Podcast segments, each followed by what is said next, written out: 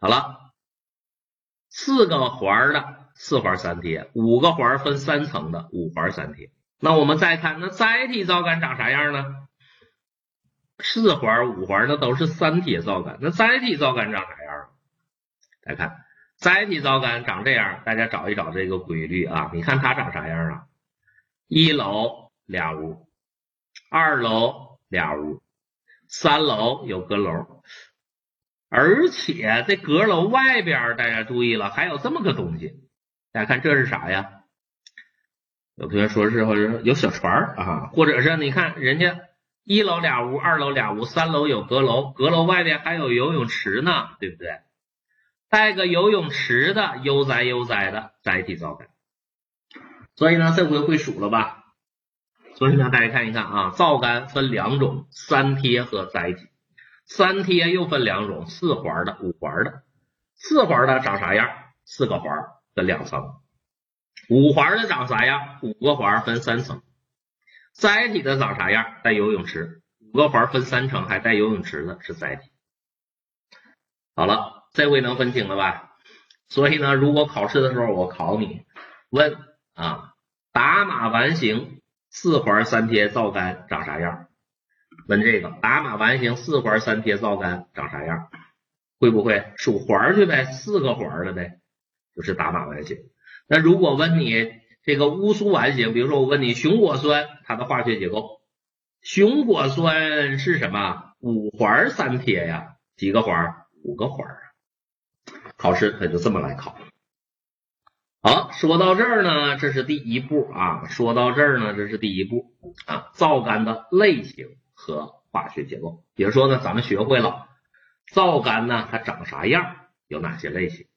皂苷长啥样啊？皂苷也是苷。也是由甘原和糖两部分组成的啊，也是由甘原和糖两部分组成的啊。皂苷呢分三贴皂苷和载体皂苷啊，三贴呢又分四环的、五环的。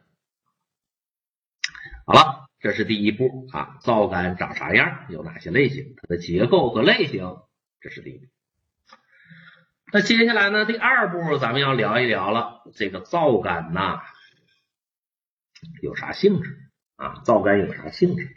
首先呢，咱们要关注一点啊，这个皂苷它也是苷啊，皂苷它也是苷，只要是苷啊，苷有啥性质？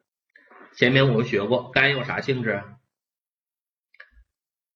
只要是个苷，就能溶于水啊，在水里呢还能水解啊，能溶于水还能水解。那我请问，这是普通的苷？啊，普通的苷呢能溶解在水里，而且呢在水里呢还会重新的变成甘源和糖两部分，这叫水解。那皂苷能不能溶于水呀？能不能水解呀？那请问皂苷能不能溶于水？能不能水解呀？也能啊，皂苷它也是苷呢，只要是个苷就能溶于水，它就能水解，对吧？所以呢，我们要知道啊，不管多特殊呢，皂苷它也是苷，只要是个苷就能溶于水，也能水解。所以呢，咱们要学它皂苷的性质啊，主要学它跟普通的苷不一样的性质是什么？它特殊的性质啊，特殊的性质是什么？大家看啊，关于皂苷的性质呢，咱学五条啊，关于皂苷的性质，咱学五条。这五条大家看一看。皂苷跟普通的苷不一样，在哪儿呢？一般苦而辛辣，对黏膜有刺激，这是一个性质。皂苷不是甜的啊，苦而辛辣，对黏膜有刺激，这是第一条性质。第二个，皂苷呢能吸潮啊，皂苷呢往往能吸潮。从酸碱性上来说呢，三贴皂苷呢多显酸性，而甾体皂苷呢多显中性。三贴酸，载体中。好了，来看一看，这是三个性质，跟普通的苷不一样的性质：苦、而辛、辣，对黏膜有刺激，能吸潮，三贴酸，载体中。这三个性质了解一下就行。更重要的后两条性质特别特殊。来看，皂苷具有持久的发泡性啊，皂苷呢具有持久的发泡性。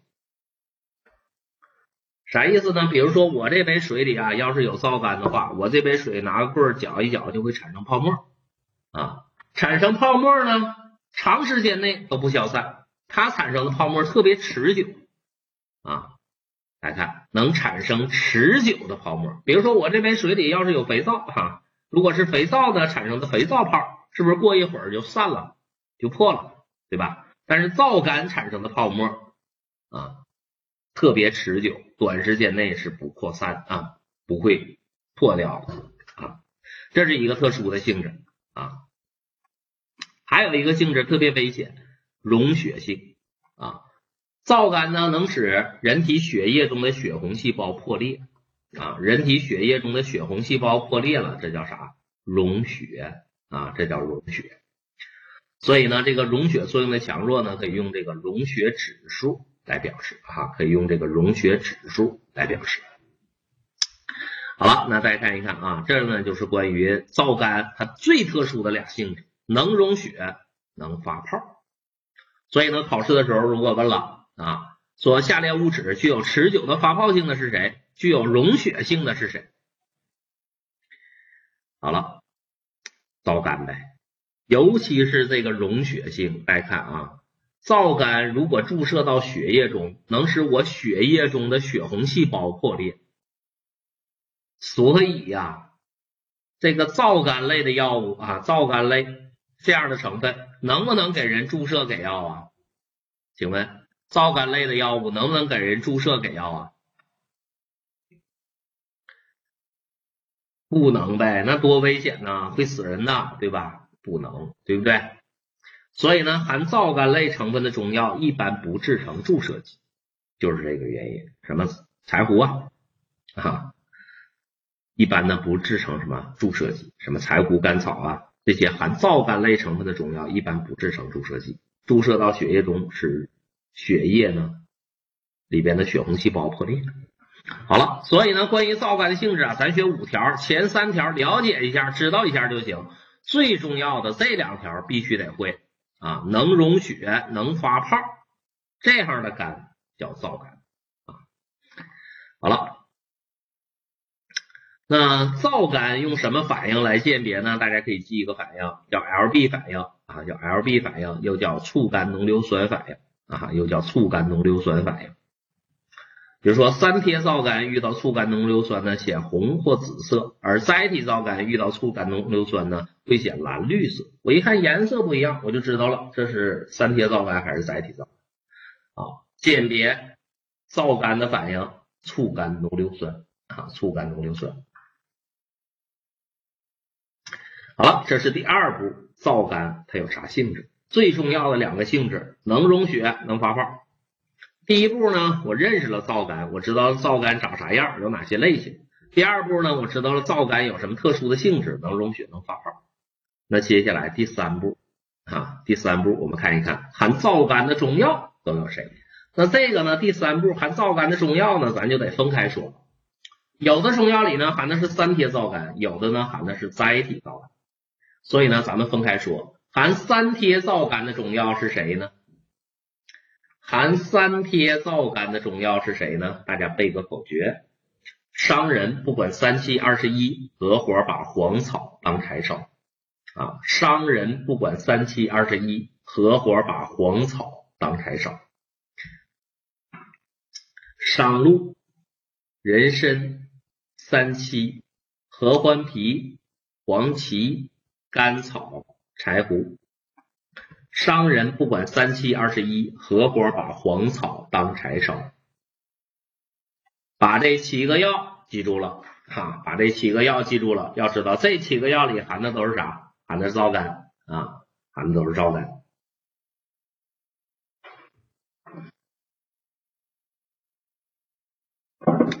好，那谁含载体皂苷呢？含载体皂苷的就俩。麦冬和知母，所以呢，先把药名先记住啊，把药名先记住。商人不管三七二十一，合伙把黄草当柴烧，这是含三萜皂苷的中药。然后呢，麦冬和知母呢，含的是载体皂苷。好了，我们重点呢来说一说这几个药啊，含三萜皂苷这些药。来看含三萜皂苷的药啊，商人不管三七二十一，合伙把黄草当柴烧，有七个。但是又有问题了，刚才咱们说了，三贴皂苷是不是分四环三贴和五环三贴呀？那这几个药含的都是三贴皂苷，哪个药含的是四环三贴，哪个药含的是五环三贴呢？大家翻回来啊，大家翻回来，在这儿呢，给大家接下来说一说，谁含四环三萜，谁含五环三萜。来看啊，大家可以像我一样，比如说，来看啊，皂苷呢分两种，三萜皂苷和载体皂苷，对不对？三萜皂苷和载体皂苷，三萜呢又分四环的和五环的，四环的呢以打马烷型为主，所以呢在这儿呢，我给大家写一下啊，打马烷型，大家在打马烷型后边写俩字儿，三七。比如说三七这个药主要含有的是打马烷型的皂苷，然后呢，在奇敦果丸型后边呢，大家再写四个字儿：柴禾伤肝、柴胡、合欢皮、伤鹿甘草。这四个药呢，主要含有的是奇敦果丸型。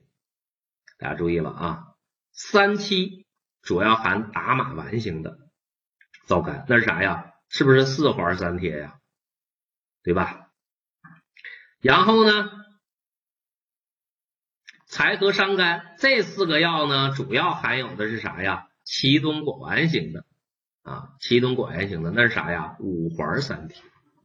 所以呢，三七只含四环三萜，柴和伤肝呢只含五环三萜。还有两个最特殊的啊，还有两个最特殊的，我再给大家写一下。